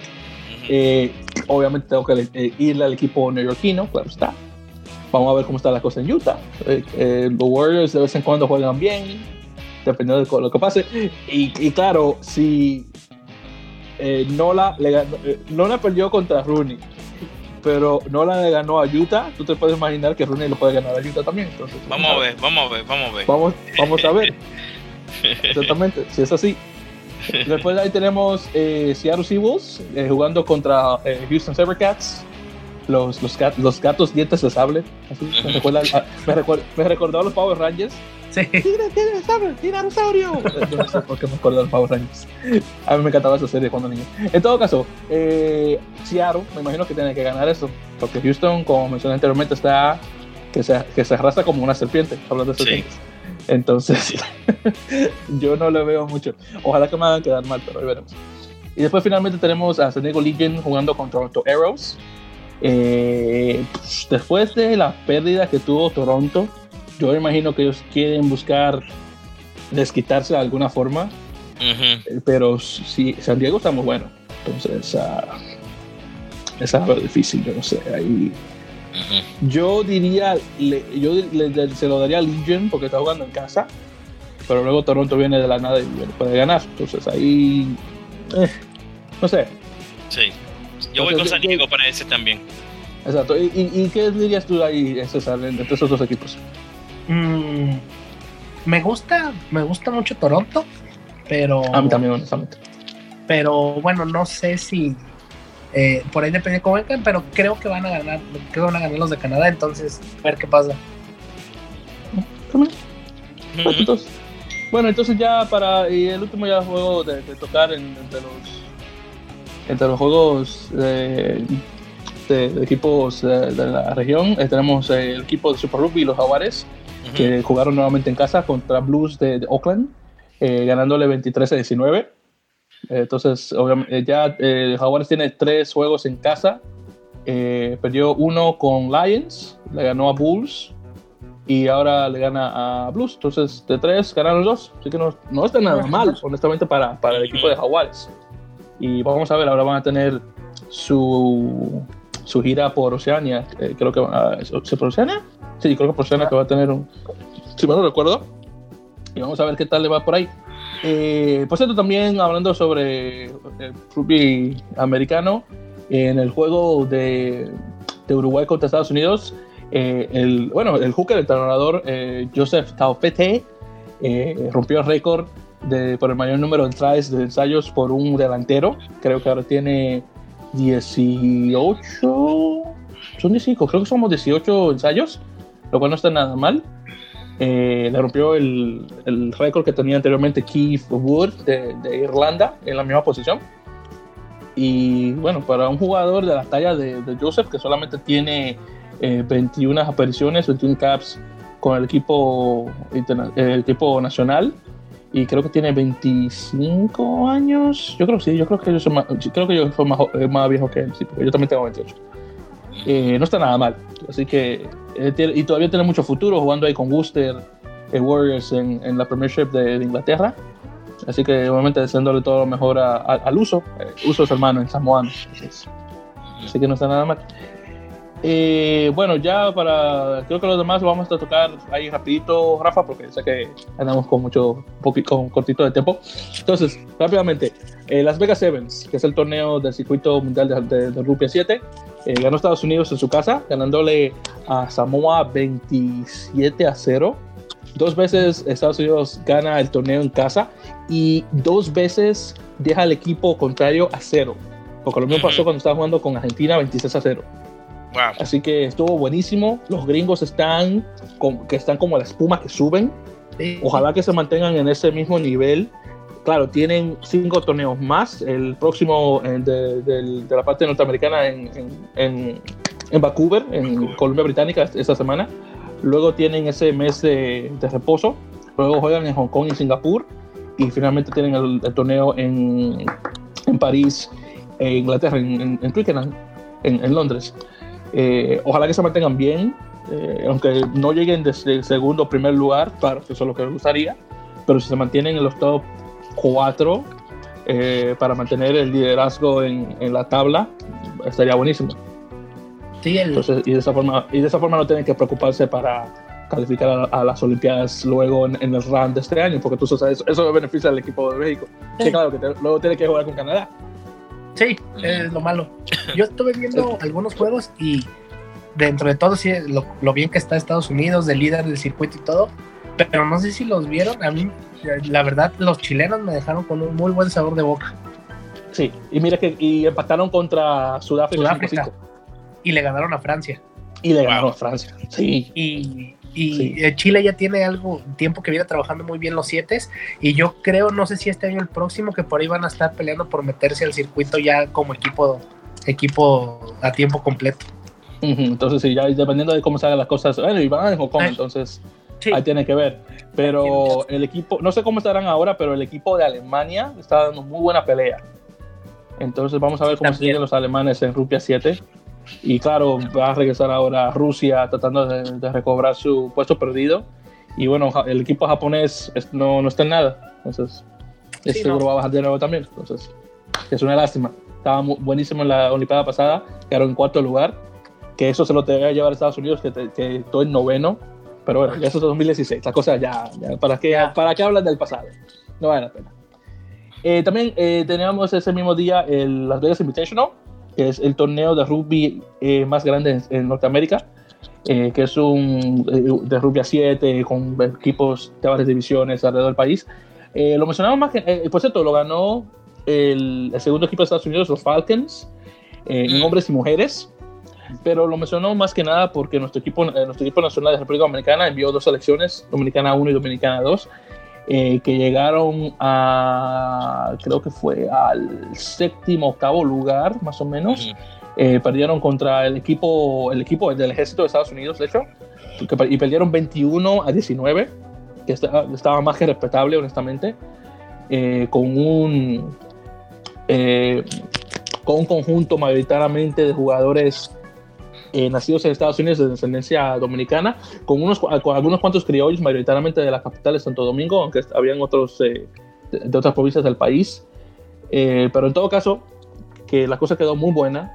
ya luego tengo que conversar con algunos chicos de la selección a los que tengo contacto. Con suerte los traeré al, al podcast para conversar sobre sus, su, experiencia y visitando a, yendo a visitar a Las Vegas y cómo estuvo la cosa por allá. Pero obviamente como dominicano me siento muy orgulloso de, de lo que hizo mi equipo nacional y deseando lo mejor a los chicos. A ver que, cómo sale la cosa ya en este año, ya con, con lo del el, el, torneo de rank, si es que llegan a ir a él, no estoy completamente seguro, pero en todo caso, eh, muy bueno eso. Eh, entonces sí, eso. Y ya, bueno, íbamos a tocar sobre lo de la Liga Mundial que mencionamos la semana pasada, pero andamos obviamente muy cortito de tiempo. Pero ya para mencionar brevemente, eh, la World Rugby sacó un video explicando cómo, cómo va a ocurrir la liga eh, que supuestamente para 2022 es que va a comenzar. Sí, ah, wow, ahora lo estoy empujando. Sí, sí, yo no vi esa parte. ¿Tú sabes? Yo, yo, yo, no creo que esa liga, lo, yo no creo que, que, que lo van a hacer. ¿La liga se va a dar? Yo creo que no, la liga no se creo. va a dar. No creo. Bueno, vamos. Porque vamos, la reacción vamos de los fanáticos eh, por el mundo no es positiva. Sí, no. Eh, sí, yo creo, creo que creo que ese video fue un poquito como para sacarse la presión de lo que pasó en la semana. Eso, sí, eso, estoy completamente de acuerdo, César. Estuvimos, yo leí por ahí que eh, la, idea de Pichón era ascenso, descenso directo, y que por ahí salió en el periódico de Nueva Zelanda que no iba a haber ascenso ni descensos, por lo menos en 10 años. Entonces empezó creo que a caerles tanto como que decidieron, ¿saben qué? Vamos a sacarnos la presión con algo y a ver después qué pasa. Mm. y, además, y, además, están diciendo que las seis naciones van a tener un sistema de promoción y relegación. Yo no creo eso. yo nunca lo voy a creer que... De, ascenso y descenso, eh, Rafa, en español, ascenso y descenso. Oh, ok, yo no sé, eh, yo, yo soy americano. Se ah, promotion y relegation. Promotion y relegation. Sí, sí, de ascenso, de ascenso y descenso, sí, para hablarlo bien. Sí, eh, sí pero ¿sabes qué? Eh, lo de esas naciones, el, lo que busca World Rugby es controlar ese torneo, porque ese torneo es privado. Sí, pero ellos Entonces, no obviamente, eh, ellos no lo van a poder controlar. Entonces, el problema es ese. Si el, si, el, si el torneo no fuera privado y lo tuviera, lo tuviera teniendo World Rugby, ellos le dan lo que le dé su gana. Sí. Pero no pueden. Entonces hay mucho dinero de por medio, dinero privado, que le gusta, que World Rugby quiere tomar eso, pero no puede. Entonces el problema es ese. Entonces, porque ¿cómo diablos tú justificas un Italia en, en, decimoquinto lugar encima de un Georgia en doceavo lugar? ¿Cómo tú lo justificas? Que Italia tiene más dinero que Georgia. Esto, mm. al fin y al cabo, es buscando, buscando la plata, buscando la lana, buscando el dinero, buscando los cuartos, buscando el dinero. Es eso. Es eso. Mm. por eso tú lo justificas. No es justo. Pero lo que pasa es que Italia tiene más dinero que Georgia. Eso está más que claro. Eh, entonces, encima de eso, mira, un juego en, en, Tbilisi, 50 mil personas. Pero hay que, hay que tomar en cuenta que una taquilla cuesta 5 dólares. Muy diferente a una taquilla en el Estadio Olímpico de, de, Roma que te cuesta que 50, 60 euros. Entonces hay que verlo de esa forma. Entonces no es justo, pero las cosas sí. Sí, no, no, sí, como, como dicen, no le veo ahí por dónde pueda como que modificar esa innovación. Estos creo que también tiene ahí como que un poquito de, de truco. ¿Sabes qué? Te voy a enseñar esto, esto. Queremos hacer descenso y descenso. Es nuestra idea, pero wow. no sé si lo vayan a aceptar. Creo Eso que es profundo. Eso. Eso, eso es profundo. Sí. Exactamente, sí, eso, estoy completamente de acuerdo. Entonces es eso. Entonces, eh, la, entonces ya para, rápidamente para mencionarlo, ya para, para, finalizar. Entonces, división eh, Europa, división 1 y una división del resto del mundo. Entonces, eh, los, equipos de las seis naciones en un, una división.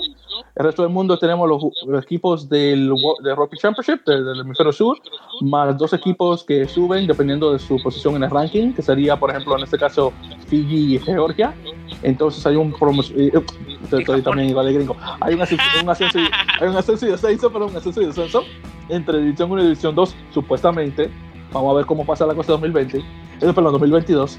Y luego está el, el nivel, el nivel 1, perdón, nivel 2 y nivel 3, eh, donde tú tienes los equipos que van de 13, no sería así, de, bueno, vamos a decir de 13 a 20 eh, entonces tú tienes los equipos del, del rugby, el rugby Europe Championship por un lado y todo el mundo en otro, que tienes acá, acá Estados Unidos y los otros equipos. Y luego está División 3, tienes el resto, incluyendo a México, porque México también estaba ahí.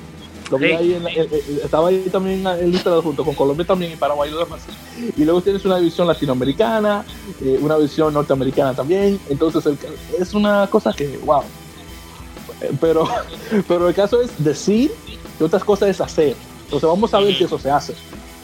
Yo todavía no estoy completamente, eh, completamente de acuerdo en, en, bueno, en el formato de la liga y que si va a hacerse o no, pero a comparación a la estupidez que escuchamos la semana pasada, sí, no suena tan mal. Sí, Ahora, yo, yo, creo que el ya con, como te digo, como siento yo que fue sacarse la presión y, y sí suena mejor a lo que escuchamos la semana pasada, la verdad, pero yo creo que ahí el problema van a ser el Seis Naciones y el Rugby Championship, porque yo creo que así como lo ven los equipos de Tier 2 eh, y Tier 3, creo que ahí sí les gusta más la idea porque les están dando la opción de hay un camino hacia, hacia poder jugar eh, partidos de alto nivel mediante ya sea un, ascenso, descenso o un partido de playoff. Creo que ahí los equipos de División 2 y División 3 no van a estar tan, tan molestos. Creo que el problema va a ser el Seis Naciones y el Rugby Championship. Sí. Mira, exactamente. Entonces es eso, pero ahí, ahí, veremos si la cosa se da, honestamente. Pero supuestamente 2022 más que tiempo suficiente. Luego también el cambio de, de, de cosas con cuando hay, si es año de los British and Irish Lions, cuando tiene la gira al hemisferio, sur, que el próximo, la próxima gira va a ser para 2021, ¿sí? Porque sí. 17, 2021 y luego esto va a ser 2022. Entonces luego la, el, el, la, eh, la Copa Mundial 2003. Entonces esto, esto está rarísimo. Entonces, yo no, bueno, ahí, veremos si se le da las cosas, pero al menos para 2022. Ya más que tiempo suficiente como para eh, mejorar las cosas. Pero si se da de esa forma, eso va a beneficiar a equipos como, como México que van a poder jugar más. Sí, eso es, eh, eso es por lo que yo creo que los equipos División 2 y 3 ya no les molestó tanto lo que vieron hoy en la mañana. Sí, entonces honestamente. Por ejemplo, tienes un Brasil que si, eh, supongamos que las cosas son como presentaron hoy, eh, tú tienes un Brasil que yo creo que el primer, eh, la, primera, la primera posibilidad de ascender estaría buscando el ascenso a División 2. No sé si lo ganaría o no, pero ya eh, el hecho de ganar esa División 2 te haría ese ascenso.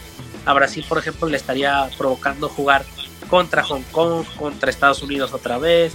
Entonces creo que ahí ya no es tanto el problema, como les dije, creo que el problema es, van a ser las divisiones 1. Y que van a ser muy, y que creo yo que serían muy repetitivas. Porque, por ejemplo, un Italia que quedaría en último contra un Georgia, creo que todavía, este, creo que todavía Italia pasa a Georgia. Entonces, por lo menos, eh, yo creo que los primeros dos, tres, cuatro torneos creo que sería lo mismo y no habría mucho cambio que digamos.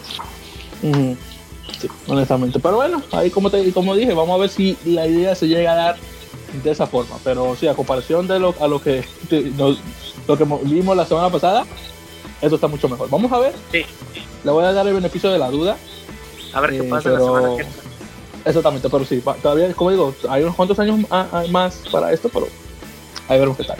Bueno chicos, entonces ya con eso eh, ya estamos por terminado el episodio número 9, un, episodio muy especial de la Mele Podcast.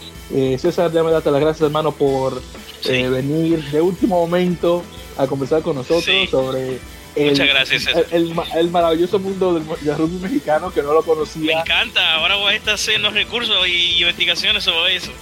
honestamente, y te digo que y te digo que no puedo esperar a que un chico de, de, de, la liga llegue a Major League Rugby. Porque honestamente, eh, y, y, Rafael eh, y yo lo mencionamos contra nuestros, con nuestros otros colegas de People of Dirt, el hecho de que eh, estuvimos hablando sobre si era posible tener un equipo mexicano en Major League Rugby para hacer la liga realmente norteamericana. Poner un equipo, por ejemplo, en un Tijuana, en un Monterrey, pero luego mis colegas dicen que no, que tú sabes cómo está la, cómo está la cosa allá, en criminalidad y eso. Entonces, creo que antes, antes por ahí yo sé que está el plan. Ya, no, ya ven que van a abrir una liga sudamericana. Ah, sí, la Liga, sí, la Liga Americana de Rugby, sí. Sí, según yo, por lo que sé ahí, sí tienen planeado una franquicia para aquí, para México, pero esa 8 o 9 años, o sea, es un proyecto a largo plazo. Mm. Sí, honestamente. Está. Entonces, el problema es lo lejos, porque la ciudad más cercana es que Medellín o Bogotá. Y eso mm. que son como dos, dos o tres horas de vuelo. Sí, está lejos, sí, sí. Entonces es eso. Yo me imagino que México puede tener eh, dos equipos, dos franquicias en, en, Major League Rugby. Sí, Claro, por supuesto que sí. ¿Tú esa población, a tener uno, eh, hay mucha gente en México para solo tener uno. Eso, sí, honestamente. Sí. honestamente. porque la población de jugadores no sé qué tan grande es. Pero sí es posible tener dos equipos en Major League Rugby y tú lo pones en la División Sur. Quizás no lo dos al, mismo tiempo, pero tú sabes, ponga uno en, la Ciudad de México, en el DF, y el segundo quizás lo pone en Guadalajara o en cualquier otro sitio. Y ahí es dependiendo también de cómo vaya el crecimiento de nuestros jugadores para poder tener 50, 60 que sean de primer nivel y compitan. Sí, exacto. Sí, sí, eso, eso, estaría buenísimo porque ayudaría a toda la región. Y te digo, la liga sería realmente norteamericana, ahora que está Canadá adentro. Sí. Entonces, sí. Por eso, entonces, como te decía, hermano, nuevamente, muchísimas gracias por la por, eh, por venir, como te digo, en el último momento. Esperamos tener este eh, en una próxima ocasión, eh, y con suerte la próxima con Carlos, para que nos hable un poquito más sobre la selección y demás. y, y, sí, nuevamente para nuestros oyentes, el, el, blog nuevamente es Radio Rugby México, eh, radiorugbymexico.blogspot.com, ¿verdad? Ajá, sí. Exactamente, y claro, la página de, de Facebook, el perfil de Facebook, lo mismo nombre, eh, Radio Rugby México, para que estén al tanto, son solamente de rugby mexicano, pero más también es rugby español, que no. Lo cual está buenísimo. Este, pues los invitamos a que ahí nos sigan para que conozcan un poquito más del rugby aquí, cómo está estructurado. Subimos videos de, de los partidos de, del rugby en México, traes, wow. de, que se conozca. Y ahí el sábado se juega, sábado y domingo es la final nacional femenil y lo van a transmitir por Facebook, entonces para invitarlos a que la vean este, empieza desde las 9 de la mañana y por ahí vamos a estar poniendo el link para que vean un poquito cómo es el rugby femenil aquí en México. Perfecto, pues muy bien. Y para los demás oyentes, y, si esta es su primera vez escuchando, recuerden que pueden encontrar nuestro podcast a través de SoundCloud, como soundcloud.com barra en la melee. Eh, también nos pueden encontrar por iTunes, igual en la melee podcast. En iTunes, obviamente, que queremos crecer lo más posible para que nos puedan dar eh, una reseña con estrellas y demás. Por favor, cinco estrellas para que ayuden. Eh, también eh, estamos disponibles por iBooks, o ebooks, perdón, de iBooks, ebooks, porque así que te va a pronunciar en español, iBooks. igual en ebooks nos pueden encontrar como la Pele Podcast y, ay, perdón, escucharnos por esa, de, esa forma. Y tenemos otras plataformas igual, pero mayoritariamente por, por SoundCloud y iTunes, donde nos pueden encontrar más fácilmente. en nuestro Twitter eh, arroba en la melee, que, que, tengo que ser honesto, no lo estamos moviendo mucho por cosas de familia y demás, pero vamos, pasamos, eh, lo pasamos lo más posible. Eh, Rafa, ¿algo más que quieras mencionar, hermano, antes de terminar? No, no, me encantó la conversación con César y a descubrir tanto de sobre el, rugby mexicano. Fue, fue un, episodio especial. Definitivamente, y, y, te corres como nuestro primer invitado en la Mele Pocas, así que buenísimo. Así que ya tú sabes, e, e, es, eso no te lo quita nadie, César. gracias, no, igual, gracias este, por la invitación y este y, y por ahí, bueno, cuando este, me, me, hagan el favor de, por ahí invitarnos otra vez, por aquí estaremos. Muchísimas, muchísimas gracias, así será. Y ya, bueno, para el próximo invitado, con suerte, vamos a tener a, a Julián Salgado de Ecuador, porque esa es otra que sí me gustaría escuchar mucho, sobre cómo está el, el movimiento ecuatoriano de, rugby, y, particularmente en esa parte de, Sudamérica. Así que eso, esa, esa conversación está también muy interesante. Así que chicos, nuevamente un placer en escucharnos. Nuevamente episodio número 9 de La Mele Pocas. Eh, nos, estarán escuchando con suerte para la próxima semana hablando sobre los últimos partidos del American Rugby Championship, el campeonato de rugby de las Américas, además de la próxima jornada de Major League Rugby. Así que muchas gracias, hasta la próxima.